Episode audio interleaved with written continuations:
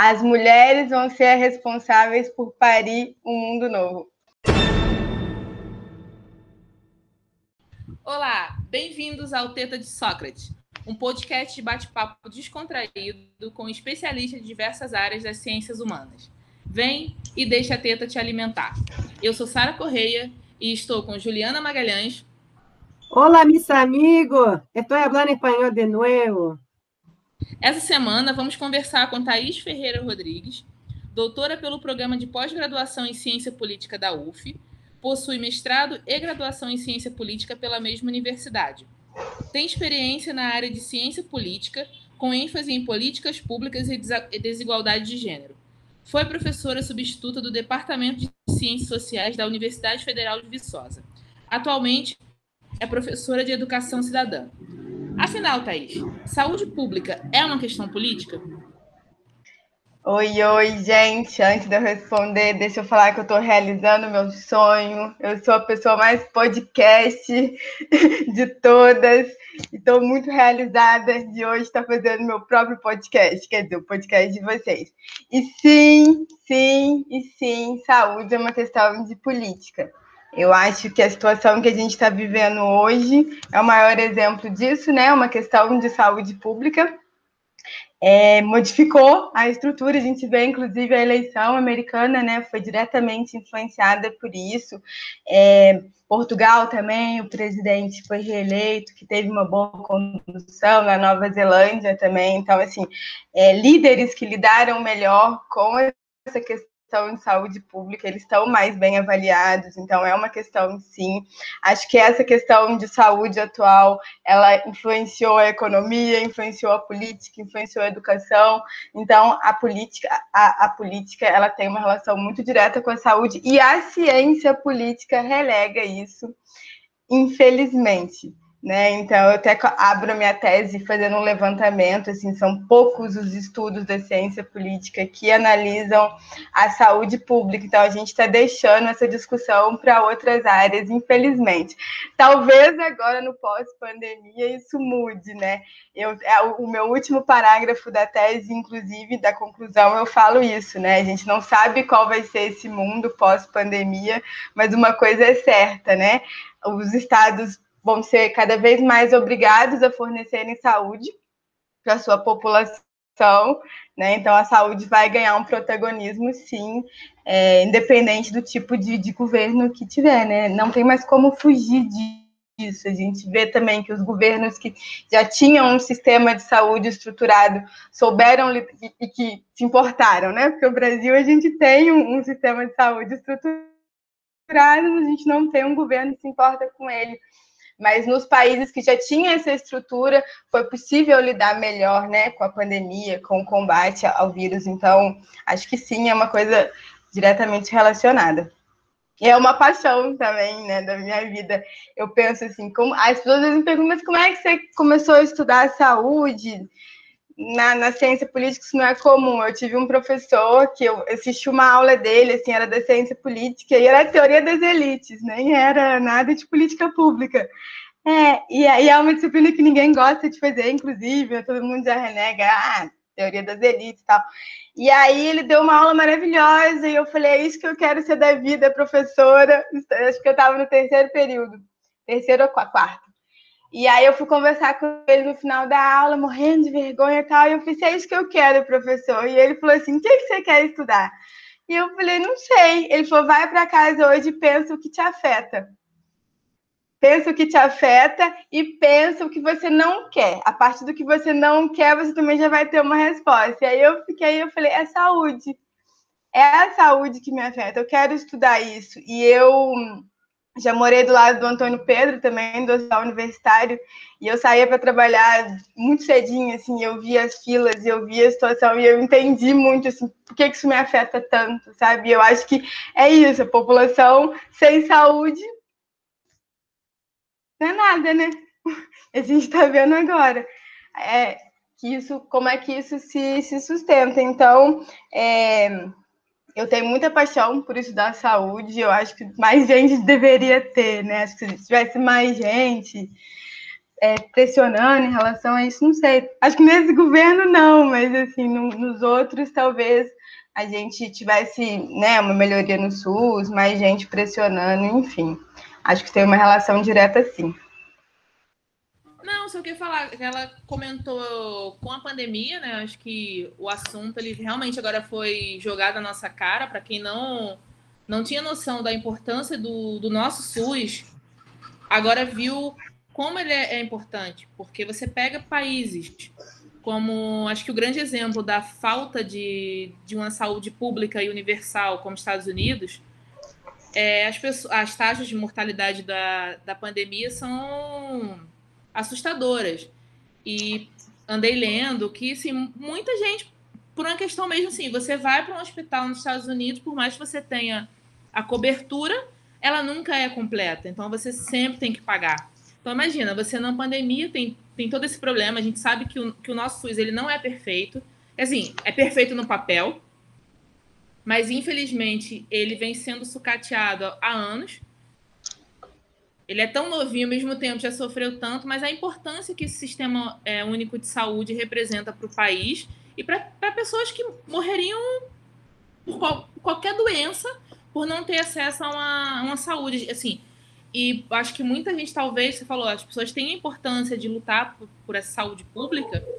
É, talvez acho que o desconhecimento da, da população de um modo geral a abrangência do, da saúde pública do SUS, né? Desde a vacina, da, enfim, a vigilância, é toda uma rede que, que, que está dentro, não só o Hospital Pedro Ernesto, ou Souza Guiar, ou Miguel Couto, é, as unidades básicas.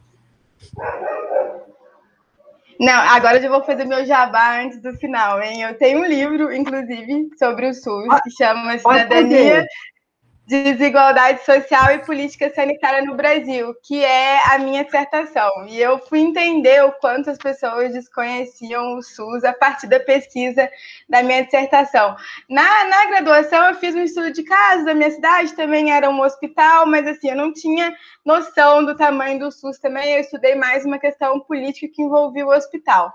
Mas quando eu vou fazer a minha pesquisa para a dissertação, eu percebo que você falou, ah, o SUS é no papel, né? É o que eu chamo de SUS ideal, né? Então, o SUS, quando ele é criado, ele é criado a partir do movimento sanitário, que ele possuía muitos intelectuais. Por isso que eu até falei, ah, se tivesse mais intelectual estudando o SUS e divulgando, né?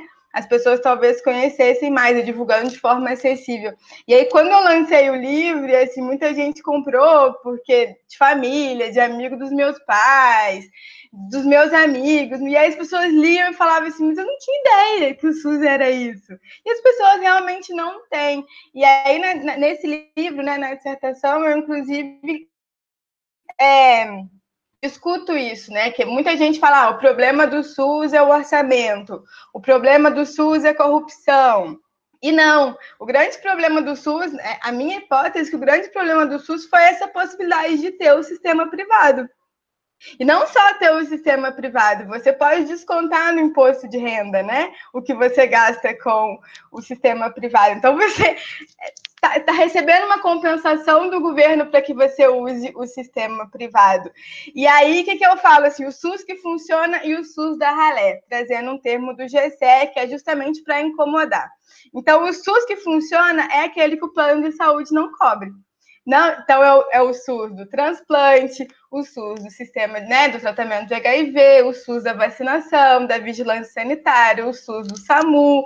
É o SUS que, o, que todas as pessoas. Então, é o SUS que cuida da dengue, né? Que o plano de saúde, então, quando você tem dengue, você não vai, você vai para o postinho. Então, é, é quando a, a questão não, não escolhe a classe social ou o plano de saúde não cobre, então o SUS ele é de excelência. Quer dizer, na minha pesquisa ele ainda era, né? Depois ele, perdeu muito depois do golfe, mas é, até, até naquele momento existia um SUS de excelência que era quando ele abarcava todo mundo. E o SUS da Halec é esse SUS que a gente acha que não funciona, mas funciona em bastante coisa, comparado ainda com países que não, não possuem sistema de saúde público, né? é gigante. E aí é, eu acho que essa é a questão, você ter possibilidades diferentes SUS dentro né, de um, do mesmo sistema. E aí a questão é a desigualdade social. E é interessante que ele funcione para essa ralé. Tem alguém lutando? Aí a gente tem que pensar que a ralé ela tem que lutar ela sozinha para que esse SUS funcione. Não vai acontecer. Né? Enquanto a gente não tiver um grande pacto em torno do SUS, e que talvez agora as pessoas tenham percebido, eu torço muito para que sim, não vai resolver essa grande questão. Né? Então, sim, tem o problema do financiamento, que desde o início né, você não tem ali uma base fixa, depois vem agora o teto dos gastos, que compromete diretamente esse financiamento que já era problemático. Existe a questão da corrupção, sim, né, que sempre existiu, mas eu acho que a gente tem que. Aí vem a questão da política, né, de trazer a política para essa discussão. Existe a questão da desigualdade. Né? Enquanto se permite que existam esses tipos diferentes de, de sistema dentro do mesmo sistema, ele tem o problema.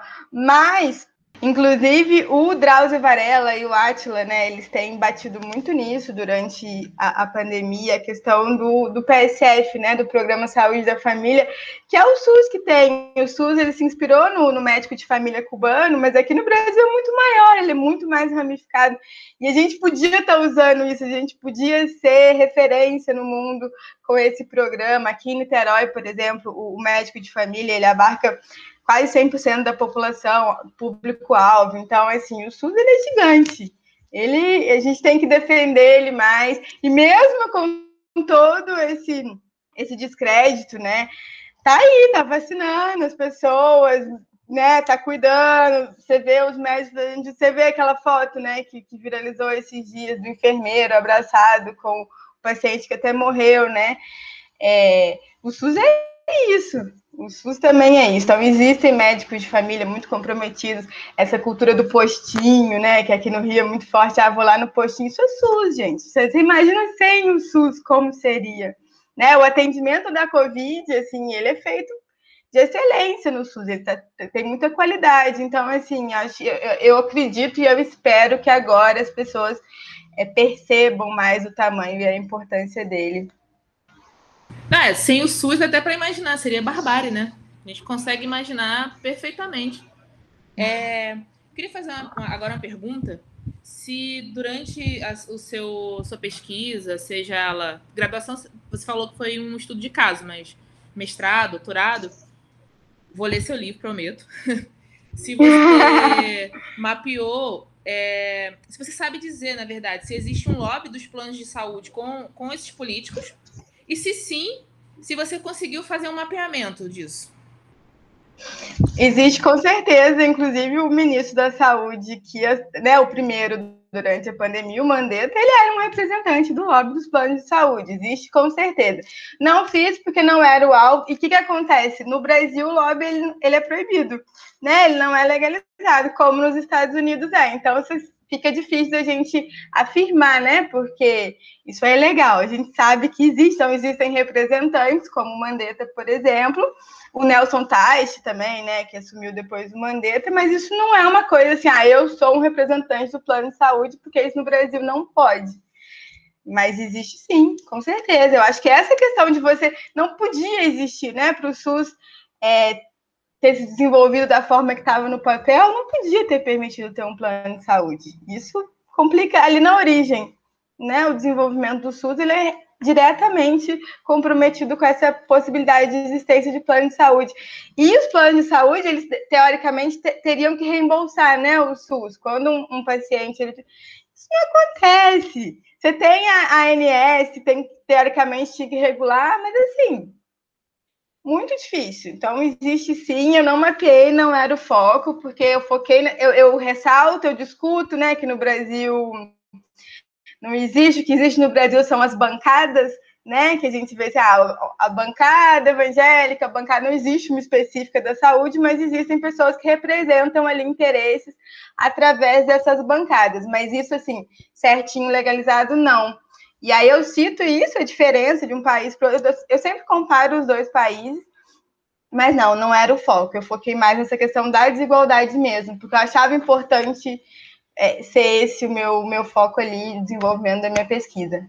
Thaís, É, vamos entrar um pouco dentro da sua pesquisa para você falar sobre é, atenção integrada à saúde da mulher, que eu acho que é um tema extremamente importante, tanto para debates mais amplos sobre que abarcam inclusive feminicídio, tratamento do corpo da mulher em, diversas, é, em diversos estágios, seja da gravidez ou de uma gravidez interrompida por diversos é, problemas, enfim, como os quais a gente viu acontecer ano passado, da jovem que foi estuprada pelo padrasto, se eu não me engano. Enfim, entre outros, é, outras práticas que, que merecem atenção enfim, e que ganharam com certeza relevância a partir das lutas de grupos minoritários, sejam de grupos de negros e grupos de, de mulheres. E aí eu vou fazer uma correção: não são grupos minoritários. Né? O Brasil, o Brasil é negros não são grupos minoritários, mas são grupos de atenção minoritária. E as mulheres o mesmo caminho. Então, corrijo aqui, Fala um pouco para a gente disso, de como se constrói é, no SUS essas práticas e a importância delas. A partir, claro, do exemplo de Niterói, que eu acho que é um exemplo que se pega, né? Sim, eu fui estudar gênero, e aí, falar um pouco antes. Quando eu faço a minha dissertação, tá ali já na minha cara e eu não percebo. Talvez as gerações mais novas Assim, isso inconcebível, mas eu entrei na faculdade em 2006, terminei em 2010 a graduação. A gente não falava de gênero. Não existia isso em sala de aula. E aí, quando eu vou para o mestrado, também não se falava. Então, eu descrevo ali na minha dissertação um cidadão universal, que hoje a gente sabe que o cidadão universal é o homem. Né? Mas os, a, a, saúde pública, né? lá na, na, Inglaterra, o NHS, que o SUS se inspirou, é o homem é o cidadão universal que é o homem. E aí eu vou dar aula na UFV, e aí já são alunas, né? Já estão em outro contexto, e elas me impõem, de certa forma, essa discussão de gênero, eu vou estudar, e isso me leva para a pós-graduação, que eu dei aula em gestão de políticas públicas de raça e gênero. E aí são profissionais que fazem essa pós, profissionais de prefeitura, e eu começo a ter acesso a essa discussão quando eu vou para fazer o doutorado, não tem mais como fugir disso. Acho que depois você entende o que é gênero, desigualdade de gênero, aí eu vou reler minha dissertação e eu vejo assim, opa, estava aqui. Quando eu descrevo alguns casos de maltrato, de, de problemas né, no atendimento do SUS, todos são em relação a mulheres. Estava ali, sabe? Quem é maltratada nos hospitais, quem está acompanhando os pacientes nos hospitais e são maltratados, são as mulheres. Né? Aí, quando eu fui fazer análise de dados quantitativos, estava ali, sabe? Na minha cara eu não enxerguei. Então, eu começo a estudar saúde e gênero a partir daí. E aí, vou pesquisar e eu descubro o quê? O Programa de Atenção Integral à Saúde da Mulher, o país, ele é anterior ao SUS. O PAISME, ele discute integralidade antes do SUS. Lógico que está no mesmo contexto movimento sanitário, mas o PAISME ele é de 85 e o SUS é de 88. Né? É o mesmo contexto, mas o PAISME vem antes. E, e aí, por que, que saúde, saúde da mulher tem toda relação com política? No contexto de redemocratização, as mulheres começam a a, ser possível que elas se organizem politicamente. Então, o PAISME, ele é um, o primeiro programa, a primeira política pública institucionalizada fruto dos movimentos de mulheres organizados da época. Então, ali se tem uma noção de integralidade, se tem uma noção que a saúde da mulher não se resume somente ao período é, de gravidez, né? E aí já se começa a ter essa discussão. Só que isso, 85, todo o SUS e as políticas vinculadas a ele, os programas vinculados, são muito comprometidos com os governos, né, que assumem ali no início da década de 90. Quando né, o Lula ganha, em, em 2002, ele cria a SPM, e a partir da né, Secretaria de Política pelas Mulheres, e a partir da SPM começa uma outra discussão, justamente porque vários grupos não se sentiam representados pelo país. Né? Se tinha essa ideia de integralidade, de cuidado integral, mas não se pensava que era preciso cuidados diferentes para mulheres diferentes. Então, as mulheres negras, as mulheres indígenas, as mulheres transexuais, até falta isso no, no na, na penaísmo falta, mas assim, não, não eram representadas ali naquele programa. Então, junta de novo, e aí tem as conferências, né, que são uma característica muito importante dos governos PT. Então, traz a sociedade para discutir sobre essas novas políticas que vão ser criadas. E aí, a penaísmo, que é a política que eu estudo, que é a Política Nacional de Atenção Integral à Saúde da Mulher, ela é criada nesse contexto também de discussão, de participação da sociedade civil, mas abarcando é, as diferentes necessidades de diferentes mulheres. O país ele não é encerrado, ele é incorporado a penaísmo. Isso é importante, né? Que traz a experiência também. Então, e aí a gente vê como é que era um momento que essa questão tinha tudo para deslanchar, né? Você cria uma política. A política tem muito mais relevância que um programa, né? E aí é um momento. E aí, importante também que você falou da questão do aborto, tanto na criação do paísmo, da penaísmo, você tinha um diálogo com as parlamentares, com era um consenso que isso precisava. Então tinha um apoio político, tinha um apoio né, do governo federal, de uma bancada feminina, tinha apoio dos movimentos de mulheres. Qual é a única questão que nunca se teve um consenso? Do aborto. Então, historicamente, as mulheres se uniram né, na Constituição de 88, com o lobby do batom. Em vários momentos, você consegue ver que as mulheres conseguem se articular para ter uma. Mesmo as mulheres que não se assumem feministas, quando elas vão para a política, elas percebem o machismo elas entendem o que é o machismo na pele, né? E aí muitas acabam se unindo em prol de pautas comuns e a saúde da mulher é uma pauta todo mundo percebe que é fundamental. E aí vem a questão do aborto. Né, o aborto é o limite. Nunca se teve uma articulação no Brasil em, em prol disso, né? A, a, bancada religiosa sempre foi muito contrária. E aí, em vários momentos, no lobby do batom foi a mesma coisa, não conseguiu um consenso nisso. E nos governos do PT também aconteceu a mesma coisa. Então, é, no início se tinha uma esperança de que isso fosse ser pautado.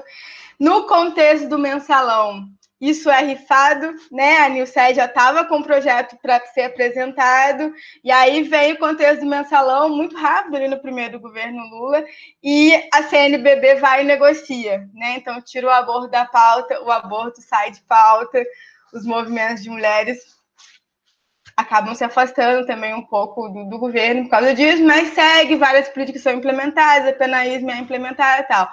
Vem 2010, primeira mulher presidente da República. Vão pautar de novo o aborto. Tanto é que a Dilma várias vezes declarou que o aborto era uma questão de saúde pública. Então, tinha uma expectativa muito grande que isso ia ser pautado de novo. Aí, quem lembra da campanha dela com o Serra, isso virou um auê, ninguém nunca mais pôde falar. Ela vai escreve uma carta, né? O Lula escreve a carta aberta aos brasileiros, né? A carta ao povo brasileiro. A Dilma vai e escreve a carta ao povo de Deus, direcionada aos, aos evangélicos, principalmente, em que ela fala que a questão do aborto não diz respeito a ela, que é a Câmara que vai decidir, né? Não. E aí é um rompimento muito forte com o movimento de mulheres, que só vai ser retomado mais forte no contexto do golpe, né? Em que aí ela se cerca das mulheres, a última conferência tem aquelas cenas muito fortes das mulheres em torno dela e tal. Então, essa questão do aborto é sempre um problema político, é a pressão política muito forte para que não aconteça, para que não, né, que não tenha continuidade, que não seja pautado. Então, as duas, né, tanto o paísmo quanto o penaísmo, eles têm a penaísmo, né? Eles têm essa falha de não pautar isso, de não levar isso em frente. É muito difícil levar isso em frente no Brasil mesmo. E a gente, né, fica à mercê de, que aconteça como aconteceu ano passado. Esse ano já que uns dois casos também que a gente está vendo. E isso é uma política, né? Que é uma, é uma política, não, é uma oportunidade para as políticas desse governo se sobressair nessa pauta de moral, de costume. Então, realmente é uma, uma pauta que o SUS não, não conseguiu ainda desenvolver, mas é cada vez mais difícil conseguir, né? É, fazer o aborto, os, os, hospitais de referência não, não têm feito. Aqui em Niterói, isso é bem complicado. Se você né, precisar abortar aqui em Niterói, você não consegue eles inventam várias desculpas. Ah, não tem não sei o quê, hoje eu não posso, você tem que ir para o Rio. Então, você pensa, uma cidade referência em saúde no Brasil, não faz. Então, esse é um ponto bem sensível mesmo e preocupante. A questão da violência contra as mulheres também né? Você tem uma política nacional de enfrentamento às violências que dialoga diretamente com a penaísmo, a penaísmo tem um capítulo sobre isso. Então, é porque normalmente, por que, que eu estou é, relacionando isso? Porque o sistema de saúde ele tem uma função muito importante nessa questão do ciclo né, de violência, porque normalmente ou teria que ser o agente de saúde ele tem contato com a totalidade de mulheres. E aí ele pode perceber, ele vai receber ela ali, né? O agente, o agente. Então, é, é, fundamental que se tenha uma formação, que se tenha um direcionamento no caso de violência de mulheres que sofreram algum tipo de violência. E isso também está cada vez mais comprometido, né? Agora você teve, tem essa obrigação de noticiar para a polícia que mulher que vai ter a confiança de, chegar, de, de procurar um atendimento de saúde, correndo risco de ter que envolver polícia nisso. Então, assim, essas políticas elas estão muito comprometidas. A gente está sofrendo um ataque atrás do. E aí, no meio da pandemia, né? Você está no meio, você não pode se organizar. A, a forma de organização são muito pequenas, é todo dia um trator que passa em cima da gente. E eles estão passando, estão passando. É cada hora uma norma aqui, outra norma, aí você vai e fala. Aí você faz todo um movimento contrário, eles mudam um artigozinho, depois voltam com ela de novo é, são áreas que estão bem. A gente tem que ficar bem atento. Eu acho que nesse caso, Thaís, posso. É, desculpa, não estou falando aqui, posso estar falando orelhada, é, mas quando cai nas pessoas que, que dizem que são. É, que lutam, conversando com algumas pessoas, acho que tem muito essa ideia que, claro, não, não é isso. Que, que você vai que o aborto ele ser possível com, a, com o apoio do Estado, não sei se o termo seria esse, mas acho que o que essas pessoas imaginam, seja por uma questão religiosa, por uma, uma política, é que a partir do momento que falarem assim, olha, o aborto está, legalizado, todo mundo vai começar, as, as mulheres é, que podem engravidar, né, vão engravidar e sair abortando, vai virar uma fábrica de aborto, quando na verdade não é isso, é, é dar estrutura para que, porque na, na, a gente sabe que na realidade que quer abortar, aborta. Só que quem tem dinheiro consegue fazer estrutura que aquilo não vai, não vai fazer com que sua vida seja ameaçada. Enquanto que a gente sabe que, como está falando, essa questão da desigualdade de social, tem mulheres que, infelizmente, não não vão ter condições, aí, seja qual o motivo que ela tenha tomado aquela. Eu imagino que não seja fácil uma mulher chegar a um a uma decisão de falar eu terei que abortar, ou seja, não deve, não deve ser uma decisão fácil. E se ela não tiver condições, ela vai para. Acho que o termo correto é esse açougue. Então, acho, acho que falta, talvez. Aí eu, aí eu não sei, né? É muito. Está muito no, no achismo, mas acho que, como tudo no, no país, a gente é muito. Como eu estava falando no começo, as pessoas não sabem a abrangência do SUS, as pessoas não sabem o que é que tem por trás de um, de quando as pessoas estão falando que o aborto, como foi na Argentina, né, legalizado. Acho que talvez seja um, um pouco mais. A, a, nossa bolha sabe. A gente conversando com nossa bolha, a gente tem ciência que, que essas pessoas entendem a importância disso, né? Quando você fala, ah, meu corpo, minhas regras. Então, meu corpo, minha decisão, se, enfim, eu quiser interromper uma gravidez. Mas acho que, de um modo geral, para a população, assim como acontece com o SUS, acho que é um tema que é tabu. Não dá para você falar. Você não tem abertura para falar disso no almoço de família. Se você falar, se for uma família que é pelo cristã, você ali já vai ser, né? Enfim, já é o anticristo falando. É, talvez isso, né? O desconhecimento do, do, do, que é essa, do que é essa luta. É, a gente sempre costuma falar que se fosse o homem que abortasse, já era legalizado. Então, assim, as, o que, que eu percebi na minha pesquisa até hoje, né, estudando saúde da mulher? As pessoas não se importam com as mulheres. Então, e aí tem uma coisa que é interessante, que eu até tenho um capítulo de livro que eu falo sobre isso. Existe, uma, só para exemplificar isso, existe uma política nacional de atenção integral à saúde do homem. E é uma política que foi feita pouco, 2007, né? E aí você vai ler a política, pra, eu fui comparar as duas políticas, e aí, sabe por que, que existe essa política? Porque para estimular os homens, porque os homens não se cuidam, eles não se sentem à vontade de se cuidar, porque se cuidar demonstraria uma fragilidade. E a masculinidade não permite que você se demonstre frágil. Então, gente, é surreal. Então, teve que se criar. Nenhum homem se mobilizou para fazer essa política. A política foi dada, foi assim, ó, no colinho. Toma aqui uma política para vocês, para vocês aprenderem a cuidar da saúde de vocês. Enquanto da mulher, não, você tem um movimento histórico para que se faça uma, uma política, um programa, depois uma política, e mesmo assim ela não consegue ser colocada em prática da forma que deveria, porque ninguém se importa com mulher, com a saúde da mulher. Então, acho que tem essa questão do aborto, que é para mulher, né? É para mulher não, são mulheres que abortam, então as pessoas realmente é, controlam o corpo dessas mulheres, né? Esse, como muitas pessoas, muitos homens entendem que esse corpo pertence a eles, então eles controlam da forma que eles bem entenderem. Então, é um incubador, então vai ter esse filho sim, porque essa é a sua função na sociedade, reproduzir. Então tem esse controle reprodutivo muito forte. E aí, gente, é porque ah, voltando à pergunta inicial, né, da nossa conversa, qual a relação da, da do SUS é política? É política, né? É, é, tem uma relação total. As pessoas precisam entender que existe uma, uma articulação em rede. Né? Então, por exemplo, por que, que o aborto tem que ser feito no sistema de saúde público?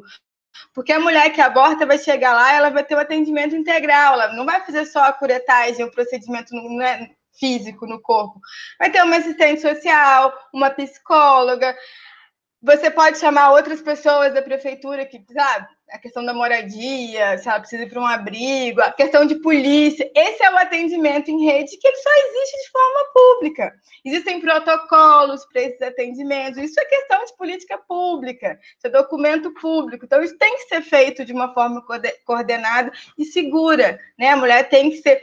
É, tem que ter segurança e acolhimento, porque, igual você falou, não existe. Nenhuma mulher vai fazer, vai chegar. Ah, vou lhe abortar, uhul, vou marcar uma cerveja depois. É um processo muito doloroso, assim. Acho que todas nós conhecemos pessoas que já abortaram a gente sabe as consequências que ficam.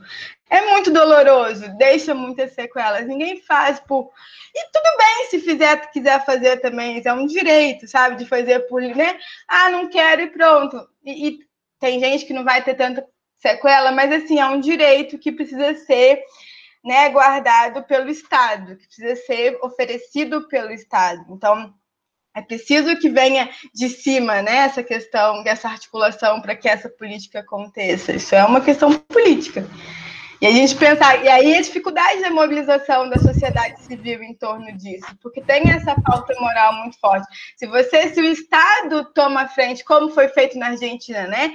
É, lógico né, que os movimentos de mulheres começaram, mas o Estado apoiou. A partir do momento que o Estado apoia, que vem o presidente e fala, não, eu sou favorável a coisa desanda, sabe? A coisa vai e acontece, porque tem ali o respaldo institucional para isso. Né? Existe uma, é um risco político, a gente fala isso muito na, na ciência política. É, talvez o, governante ele nem é pró-feminismo, ele nem acredita naquilo, mas é um risco político para ele não apoiar. Então é um momento que já está tão. Precisa tanto acontecer e institucionalizar aquilo que ele vai fazer. Né? Então, eu acho que é uma pauta que tem que ser pautada pelo, pelo Estado mesmo. É muito difícil é, tocar em frente só a sociedade civil, tem que jogar junto. É uma coisa que, quando saiu a reportagem e a decisão sobre é, é, a legalização do aborto na Argentina, eu comentei num, numa postagem de Facebook que é, a gente tem que entender que, para que, se isso aconteceu, se essa legalização aconteceu, é porque o Estado entendeu que quem constrói leis são homens e que a gente está vivendo uma sociedade cada vez mais plural, que precisa rever suas leis, a ponto de entender que não é só pelo fato de você querer que o corpo seja só seu, isso é óbvio, né? Esse é, essa é uma condição sine qua non, é uma condição básica, de que é claro que a gente quer ter o controle do nosso corpo, mas a gente quer ter o controle do nosso corpo a partir de uma perspectiva legislativa, A partir de um momento em que quem está pensando as leis pensa esse corpo de maneira integral. Pensa que, que é, se fosse, se a gente vivesse numa sociedade contrária, lá, bota aí numa sociedade em que nós, mulheres, fôssemos é, predominantes no pensamento ocidental, é, predominante na produção de, e reprodução de instituições, enfim, é, nós constituiríamos as nossas leis, as nossas bases institucionais a partir da nossa perspectiva. E bem, é isso que está acontecendo. Quer dizer, nós estamos questionando essa constituição é, jurídica, principalmente, porque é que pauta a lei que faz com que exista uma, uma secretaria de, de, de, é, de atenção à mulher e tantas outras relacionadas a um sistema único de saúde, a gente quer que é, é, essa participação que não seja feita só por homens, que seja que nós tenhamos voz para que uma lei seja compreendida por mulheres trans, mulheres brancas, negras, indígenas, intersexo, enfim, é, de identidade e representação que contemple toda essa diversidade que sempre existiu. Não, você puxou um, um gancho fundamental. Pode falar, Sara. Perdão. Não, desculpa, Thais, cortar. Hoje, hoje, a nossa internet não está não tá colaborando. Desculpa, uhum. ouvinte. É, não, eu só ia falar, né, que até que, que tenha alguma mudança ou algo aconteça, o Estado é laico no Brasil, né? Se alguém né, ainda não, não sabe dos nossos ouvintes, é difícil, mas é um Estado laico, né? Então, que ele, ele, as leis e tudo, ela tem que ser feita para todo mundo, como a Ju bem disse, para todo, todos os tipos de representações. É, quando eu estava fazendo as entrevistas, porque na tese eu consegui finalmente fazer trabalho de campo, foi uma realização assim pessoal e profissional, consegui fazer o trabalho de campo, e eu entrevistei uma ex-ministra da SPM, da Secretaria de Políticas para as Mulheres, e ela participou da movimentação da penaísmo, ela sempre foi deputada antes tal, e ela me falou uma coisa assim, ela falou, Thaís, eu acho a penaísmo excelente, eu participei das movimentações, das reuniões, ela contou vários bastidores, eu amo essa entrevista, eu nem, acabei nem usando muito, mas eu amo ter feito essa entrevista. E ela fala assim, mas existe um problema que ninguém fala.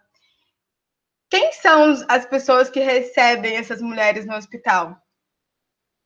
Você já pensou, você já fez essa análise de, de qual a religião das enfermeiras e dos enfermeiros? Como que está afetando na implementação da política. Aí ela me falou justamente essa questão do aborto. Ela falou assim: a mulher chegou lá para fazer o aborto no, no que está previsto na lei, e da recepção, enfermeiro, médico, todos são evangélicos. Não estou falando que todos os evangélicos são iguais, tá, gente? Ela me deu esse exemplo. Mas assim, como é que essa mulher vai ser recebida? Sabe, a gente tem que ficar e aí, quem vai fiscalizar esse atendimento? É uma coisa, é, essa é mistura da religião e da política, isso assim, está comprometendo muita coisa no país, a implementação real da, da, dessas, das políticas, da forma como elas foram pensadas, né? E aí, a, a, a Juliana estava falando essa questão de ocupar os espaços, e é uma discussão que eu tenho feito muito, cada vez mais. Eu, eu participei de uma conferência do ICHIF, e a professora falou assim, mas o que você... Depois que eu terminei, eu falei, mas o que você acredita, Thaís? É, perguntou se eu era de alguma vertente, não lembro, do feminismo, eu falei assim, eu acredito em políticas públicas. Eu acho que a vida das mulheres, ela, na situação que a gente está hoje, né, num, num, outro mundo, que a gente não tenha tanta desigualdade, mas no que a gente tem hoje, né, o que vai mudar a vida das mulheres são políticas públicas. Então, eu acredito em políticas públicas. Adoro vários tipos de movimentos, de ações, mas hoje eu acho que a nossa vida só vai mudar a partir de políticas públicas. Então, quem está formulando essas políticas públicas? São os homens. Né? A Flávia Biroli e o Luiz Felipe Miguel, eles batem muito nessa tecla. A Biroli, no livro dela, que acho que é, é Desigualdade Política, se eu não me engano, é, é isso mesmo, tá ali. É, ela fala isso, que a questão do aborto é o maior exemplo de por que as mulheres precisam participar da formulação das políticas. Então, são vários homens que decidem sobre uma questão que diz respeito ao corpo das mulheres. Né? Isso é justo? O Luiz... Aí tem uma, uma discussão que a gente faz na ciência política, que é a questão da política de ideia, política de presença. Então, a política de ideia seria ah, Então não teria problema de ser homem ou mulher, se eles defenderem ideias feministas, ok, eles vão implementar políticas para as mulheres. Só isso é suficiente? A gente vê pela história que não. E aí, política de presença, então, só é, então vamos botar 50% é obrigatório que seja de mulheres. Isso garante que políticas para as mulheres vão ser formuladas? Não, porque nem todas as mulheres defendem ideias feministas. Então, só a política de ideia não, não, não resolve, só a política de presença não resolve. E aí eles trazem outro conceito que você já falou, inclusive, que é a perspectiva social. Por que, que, é importante que as mulheres ocupem cada vez mais os cargos com poder decisório?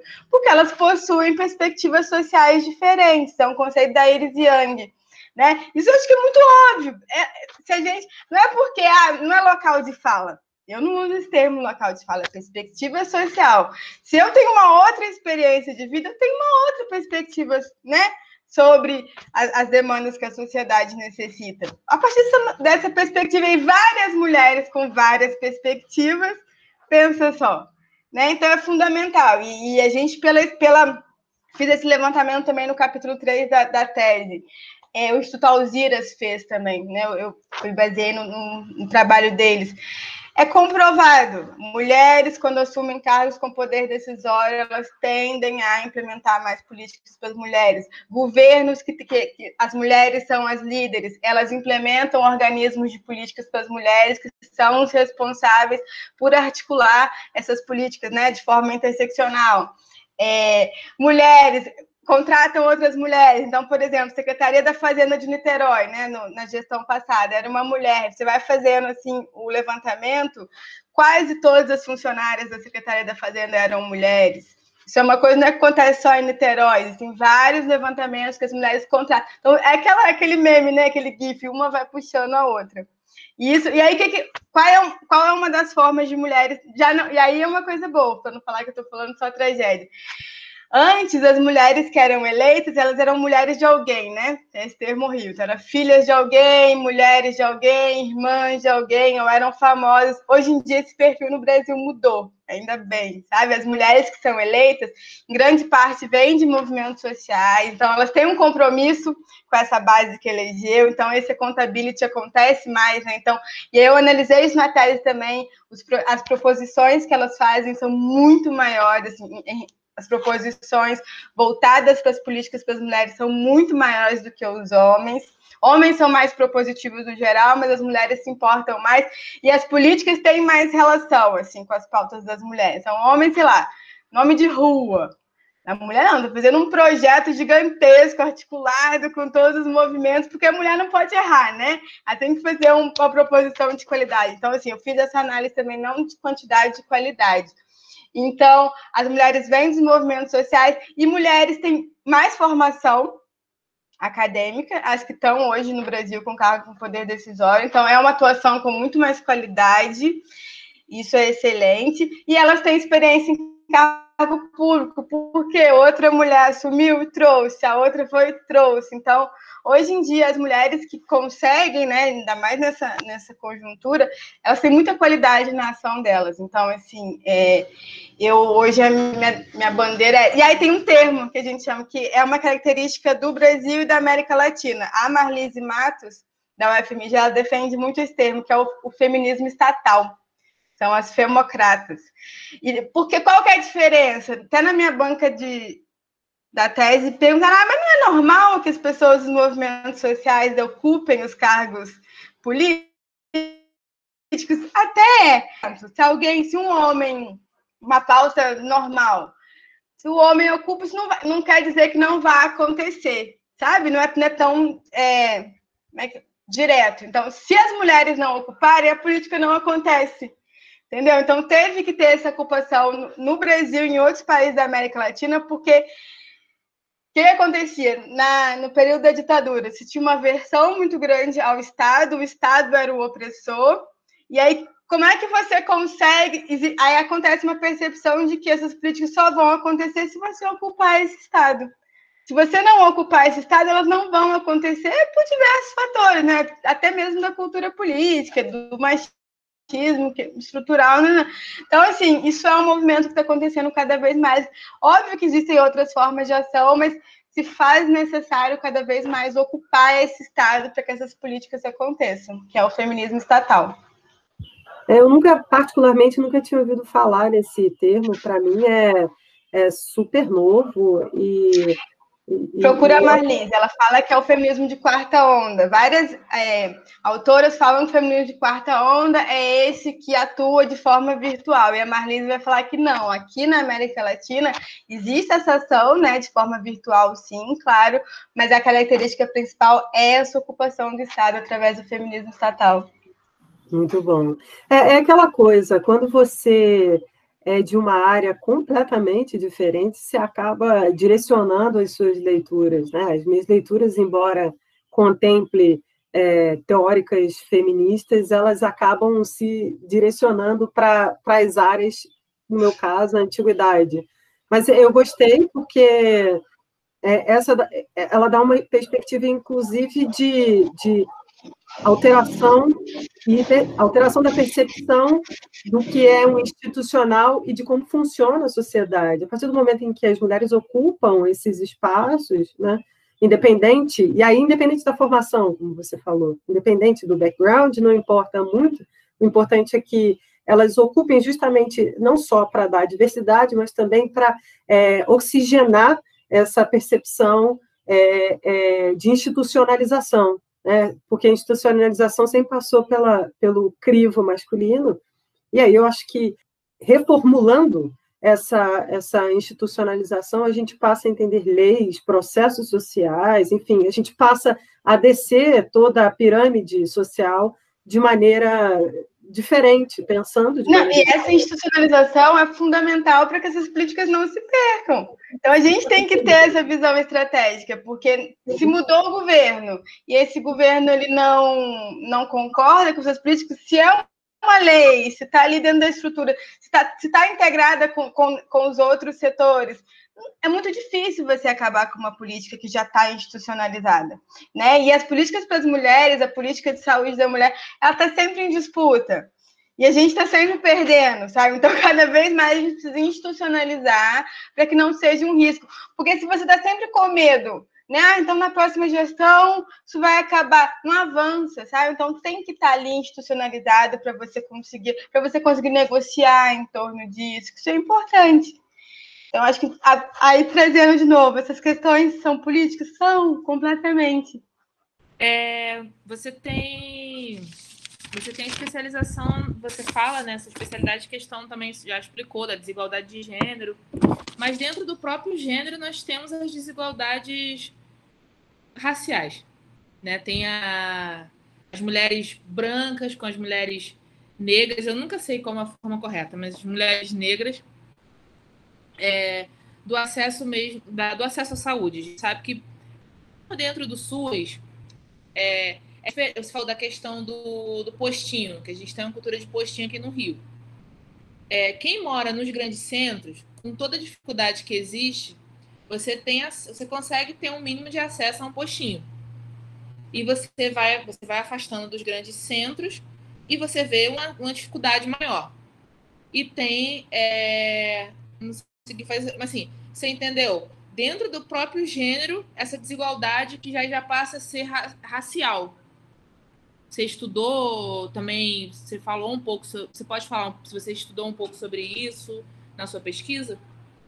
Não estudei, eu ressalto com certeza, né? Tá lá na própria penaísmo, existe um ponto, ela é criada justamente para isso, né? Para ter pontos específicos, existe um capítulo do atendimento para as mulheres negras, existe sim, porque eu faço uma discussão mais institucional, de lei, de análise de documento, eu não, não foquei muito nisso, mas com certeza a gente vê relatos em relação de parto, por exemplo, né? As mulheres negras elas sofrem muito mais violência.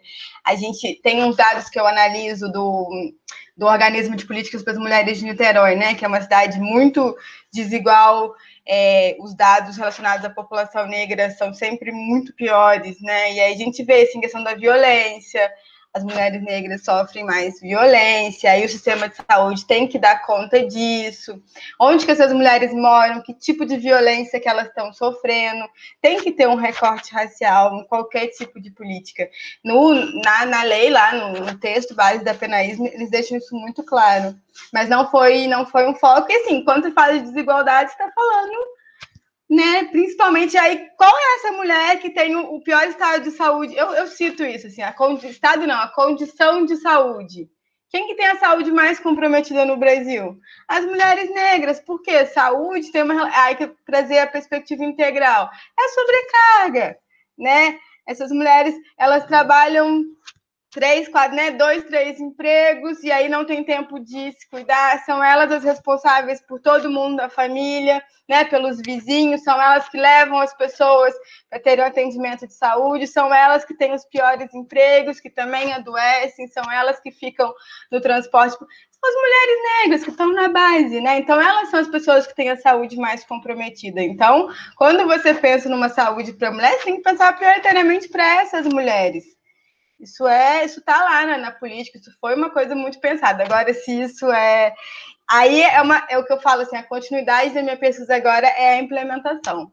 Sabe, eu quero ver como que isso é feito, porque eu vi lá como é que é organizado, né? Agora eu quero ver como é que isso é implementado, porque a gente fala que são os burocratas de rua, né? Como é que essas pessoas estão implementando? As pessoas têm essa noção dessa política, elas sabem que elas precisam ter um olhar X para a mulher negra, para a mulher trans, como que está sendo absorvido por quem realmente implementa essa política? Eu acho que agora é fundamental olhar, olhar para isso. Sabe? Eu já é, sei o... como é que a, a, política foi criada, eu já sei todos os, os, trâmites que aconteceram, os bastidores da política, e agora eu preciso ir para quem está recebendo essa política. É, e eu acho que isso também casa com o que você estava falando antes, que é, da você falou do feminismo estatal. Eu também não conhecia é, é um, é um conceito que eu não que eu desconhecia, então já vou dar uma pesquisada. É, então isso casa, porque assim, esses grupos, essas, essas, essas mulheres, elas precisam também estar representadas nesses órgãos que tomam decisão para que, as, que as políticas sejam de fato né, feitas para, embora exista a lei, como a gente disse, o, o SUS está lá bonitinho, ele existe, mas tem né, para que aquele grupo ele tenha a atenção devida, ele precisa de representantes. Então, acho que foi, acho não, tenho certeza que foi emblemático a, nesse, nesse último, nessa última eleição para os cargos de vereadores e prefeitos, a, a representatividade como nós, é, como aumentou nas cidades de um modo geral, de mulheres, de mulheres trans, é, mulheres negras, então, é importante, a gente precisa, porque o, o Brasil é isso, né, gente? O, o, nosso país é essa mistura. Essa, essa mistura. Não, é, isso chama até de porção do espelho, né? Que fala que isso é uma coisa. É, quando você vai justificar, quando a pessoa. Ah, é política identitária. É. Não, mas é a porção do espelho, as pessoas têm que se ver representadas. Se você tem né, a, a porcentagem da população negra, como é que você não tem isso lá no Congresso?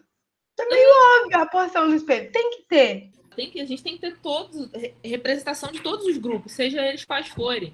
A gente precisa, porque se somos, se temos um X de representação lá quando é feito o censo, que está bem defasado, mas enfim, a gente precisa que essa representação ela se reflita em quem toma a decisão, em quem vai né, dar a canetada da lei. E não sempre é a mesma coisa, você vê que bando de homem, nós não Velho, homens, tá? assim, aquele velho, branco lá de terno e gravata no, no Congresso. E eles não, não vão precisa, fazer, né? gente. A verdade é, eles não vão fazer, eles não, não. fizeram até hoje, eles não vão fazer. Não, não vai, ponto. É. Já que a gente deu uma paradinha para respirar e beber um copo d'água antes de irmos para as dicas, vamos aproveitar a oportunidade para agradecer o apoio do INCT Proprietas. O INCT Proprietas é um instituto de pesquisa interdisciplinar e internacional que tem como objetivo debater o conceito de propriedade em diversas áreas das ciências humanas. Obrigada, gente! Então, vamos para as dicas? Bem, então eu acho que a gente já poderia ir para as dicas. Então, como sempre, a minha frase de praxe. vamos para as dicas? Antes de ir para as dicas, a gente agradece a participação da Thaís por ter aceito conversar com a gente. É muito bom ter uma pessoa que não seja da história para conversar com a gente, para poder ensinar a gente um tema novo é, e reavivar, pelo menos nesse momento, a importância do SUS, a importância do, da saúde integral das mulheres e a atenção que as mulheres devem ganhar, tanto institucionalmente quanto em, em outro, como participação em outros é, níveis, seja executivo, judiciário, enfim.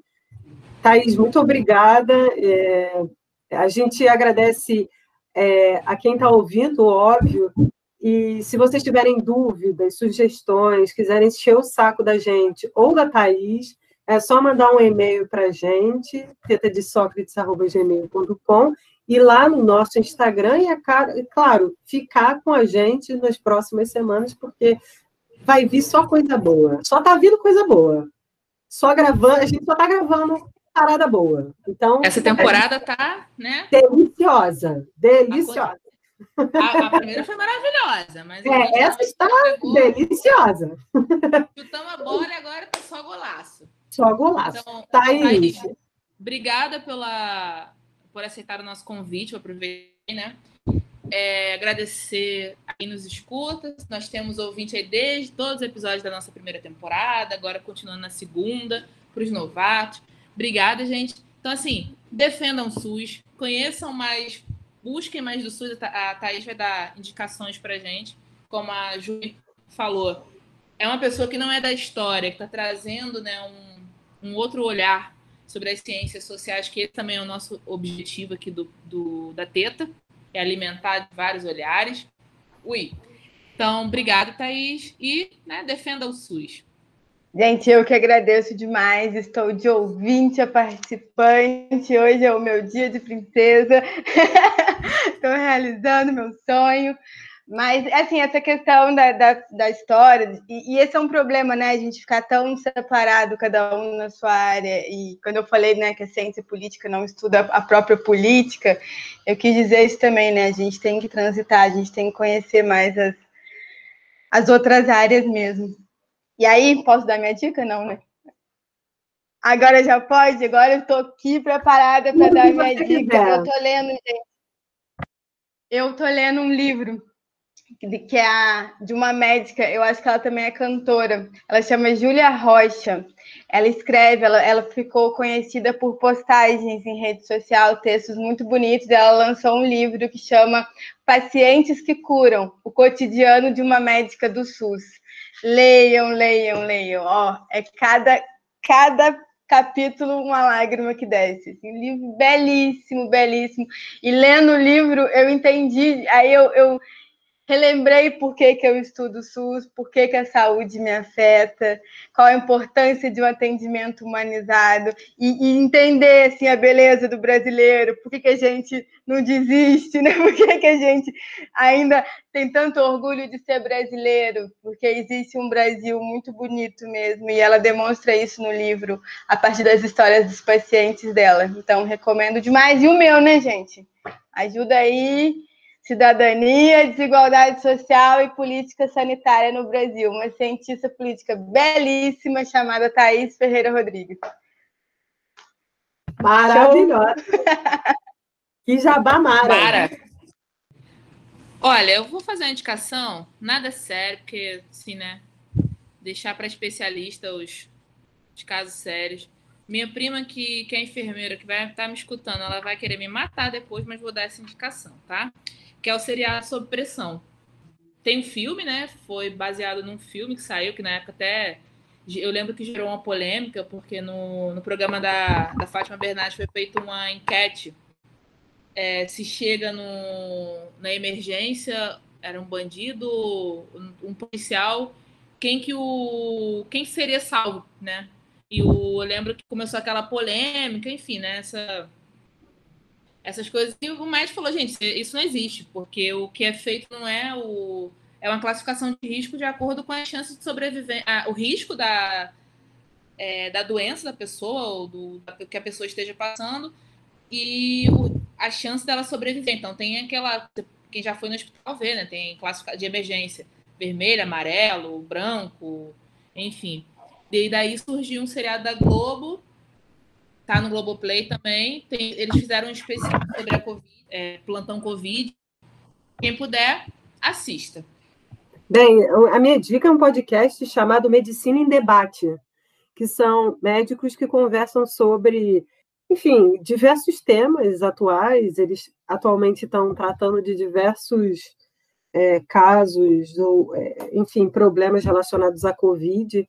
Mas é bem interessante, eu, eu gosto bastante, é bem acessível, assim, e eu acho que é interessante também ouvir outras áreas, principalmente uma área como a área de medicina, que é uma coisa que, assim, a gente das ciências humanas geralmente não tem contato, a não ser a Thais, que estuda é, saúde pública, então ela de fato sabe como é que é um pouco mais, mas a gente que não tem nenhum contato é legal, eu gosto bastante, e eu vou indicar aquela série inglesa.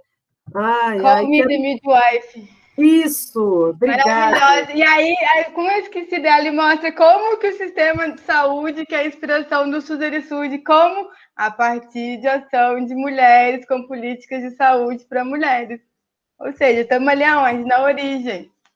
Pensa só. Na origem, literalmente, Sempre, né? do mundo. A gente que vai salvar esse mundo. Exatamente.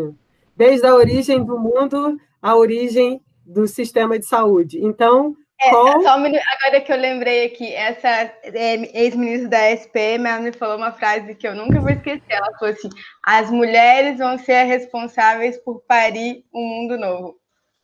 Maravilhoso. Assim vou eu finalizo botar... a minha participação. eu, na realidade, vai ser o título do episódio. Fala, exatamente. Eu vou botar essa fala, recortar essa fala e vou botar ela lá no início. Você pode ter certeza. Ótima, maravilhosa. Então, bem, fiquem com essa frase maravilhosa e vejam Call the Midwife, essa série sobre o nascimento, literalmente, do, do NHS, do Sistema Nacional de Saúde Pública do, da Inglaterra. É isso, gente. E claro, né? Assim, todo mundo que se, é mulher no aspecto mais amplo possível, tá? Quem se considera. Sim, gente. Tá, todo, tá todo favor. aqui. É, tá todo mundo incluído. Novo. Sim. Bem, Sara. Obrigada. Sara Caroline. finaliza aí, Sara Caroline. E sim, chegamos ao fim de mais um episódio. Espero que vocês tenham se alimentado direitinho, sabendo um pouco mais sobre o nossa saúde pública e do quanto é, está é, é política. Então, assim, né? Eu não lembro quem foi que falou, mas viver é um ato político então, estou parafraseando aqui, ou na verdade, citando, não sei quem foi, mas foi alguém importante. Se alguém é souber, depois, depois eu falo. Quem? Gramsci. Então, Olha aí, ó. Gramsci. Então, obrigado, Thaís. Viver é um ato político. A história aqui que não tem memória, não lembrou? então, obrigada e até semana que vem. Beijo, gente. Tchau.